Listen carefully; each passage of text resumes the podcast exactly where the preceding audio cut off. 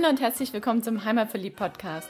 Der Podcast mit den besonderen Tipps für dein Wochenende in Stuttgart, in der Umgebung und auf der Schwäbischen Alb. Hier findest du das Passende zum Abschalten, Kraft tanken, Spaß haben, für Bewegung und Entspannung und Tipps und Tricks, was du alles dafür brauchst. Ich bin Susi Reiser, dein Host für diese Episode und wünsche dir jetzt viel Spaß beim Reinhören und später beim Aufstöbern des Besonderen. In der Podcast-Episode 175 vom Heimatverliebt-Podcast heißt es mit dem Zug hin und zu Fuß zurück. Und das machen wir im Schwäbischen Wald. Ich nehme dich jetzt mit auf ein Ausflugsziel der ganz besonderen Art, was man an einem schönen sommerlichen Sonntag auf jeden Fall mal nachmachen sollte. Ich bin nämlich von Rudersberg mit der Museumsbahn der Schwäbischen Waldbahn gefahren und zwar bis nach Welzheim und von dort auf dem 15 Kilometer langen Bahnerlebnispfad wieder zurückgelaufen. Da kann man einiges Wissenswertes über die Natur und über den Bahnbau erfahren. Man kommt an Viadukten vorbei, läuft durch mystische Klingen und dann hat man auch Rudersberg schon wieder erreicht. Und wer unterwegs keine Lust mehr hat, der springt einfach in die nächste Bahn, die vorbeikommt. Das ist vielleicht ein bisschen leichter gesagt als getan, denn so oft fährt die Bahn nun auch wieder nicht. Doch bevor wir jetzt auch über diese Wanderung sprechen, möchte ich erst noch kurz mal einen Einblick geben, was denn der Schwäbische Wald ist. Denn der ist nämlich nicht auf der Schwäbischen Alb, wie man vielleicht meinen könnte. Der Schwäbische Wald befindet sich ca. 20 Kilometer nordöstlich von Stuttgart und ist ein vielfältiges Landschaftsidyll.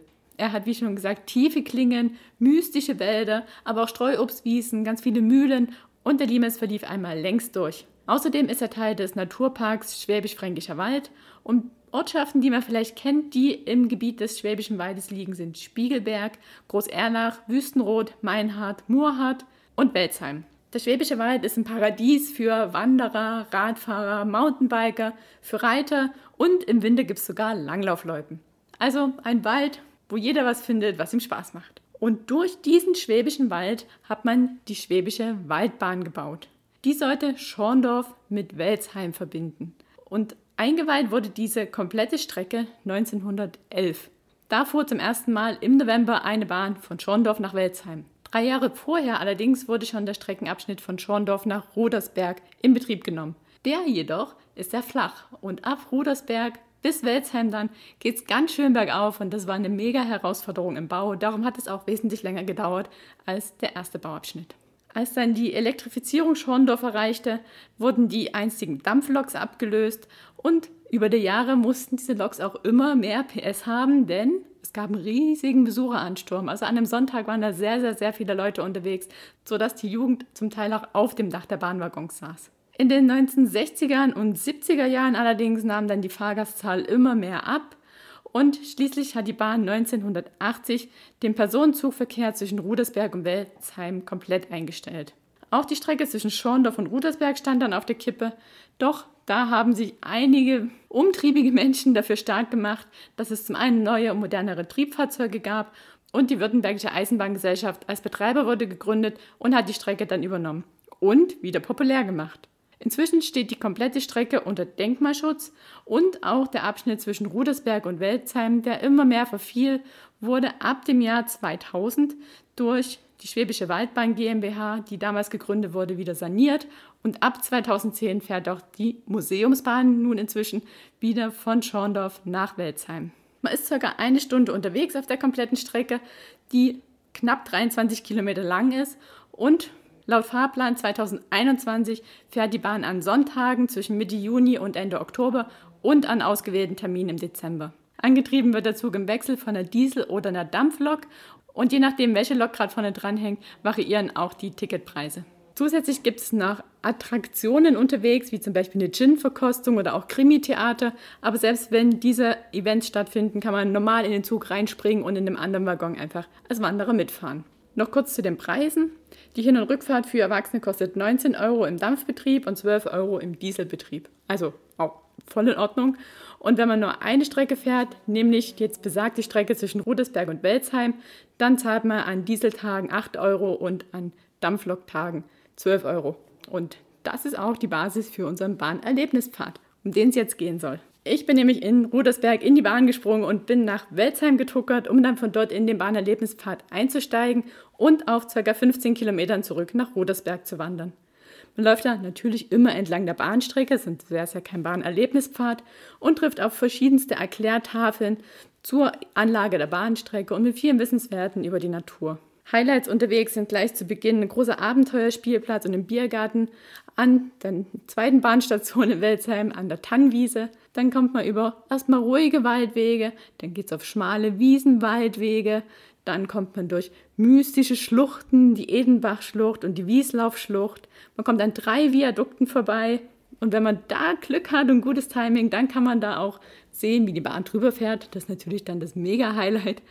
Man kommt am Erfahrungsfeld der Sinne eins und alles der Christophorus Lebens- und Arbeitsgemeinschaft vorbei und hat sogar die Möglichkeit einzukehren. Denn in der Laufenmühle, dort wird spanisch-schwäbische Küche serviert und in der Klingenmühle aus dem Jahr 1668 mit einem 5 Meter hohen Wasserfall direkt nebenan wird auch verschiedenstes serviert.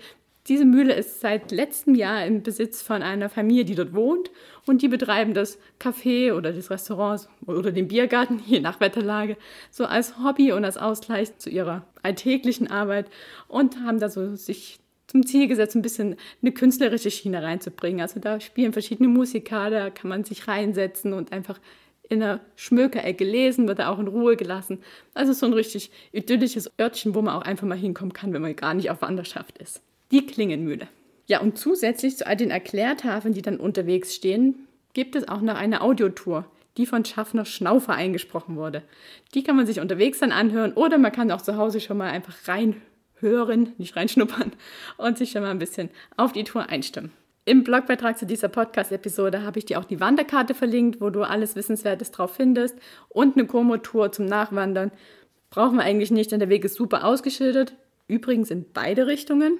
Also man könnte den Weg auch in Rudersberg starten und nach Welzheim laufen. Was man da allerdings bedenken muss, ist, dass man zum einen immer bergan läuft und zum anderen halt gucken muss, dass man pünktlich zur Bahnabfahrt in Welzheim ankommt. Ich fand es geschickter andersrum, es ist einfach entspannter, wenn man ohne Zeitdruck zurücklaufen kann und habe es darum so rum gemacht. Und noch ein kleiner Tipp, da man sehr viel im Wald unterwegs ist, merkt man noch gar nicht, wenn es regnet. Also ich hatte dann super, super Regensonntag erwischt, als ich da war. Und ja klar, ich hatte den Schirm offen, aber in diesen Schluchten hat man eh nicht wirklich gemerkt, was jetzt für ein Wetter draußen herrscht. Von daher ist dieser Ausflugstipp auf jeden Fall auch was für nicht so super schöne Sommertage. Und was man allerdings bedenken muss, ist, wenn es in den Tagen vorher schon geregnet hat, dann kann es sein, dass die Wege ziemlich schlammig sind. Also man sollte ordentliche Schuhe anhaben, trittfest sein, vielleicht Stöcke mitnehmen und sich nicht davor scheuen, seine Schuhe dreckig zu machen.